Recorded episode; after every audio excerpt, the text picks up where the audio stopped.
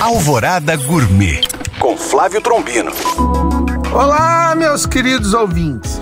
Hoje, na série de receitas de sanduíches brasileiros, vou falar de um dos mais simples de se fazer, o buraco quente, que nada mais é que um pão francês sem cortar, apenas retirando o miolo, fazendo um buraco e recheando com carne moída bem quente em molho de tomate.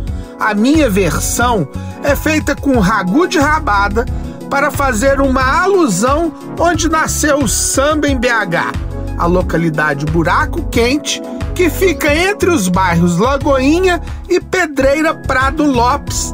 Ali, as rodas de samba eram regadas a rabada com agrião. Bom apetite! Para tirar dúvidas ou saber mais, acesse este e outros podcasts através do nosso site alvoradafm.com.br ou no meu Instagram Flávio Chapuri. Eu sou o Flávio Trombino para Alvorada FM.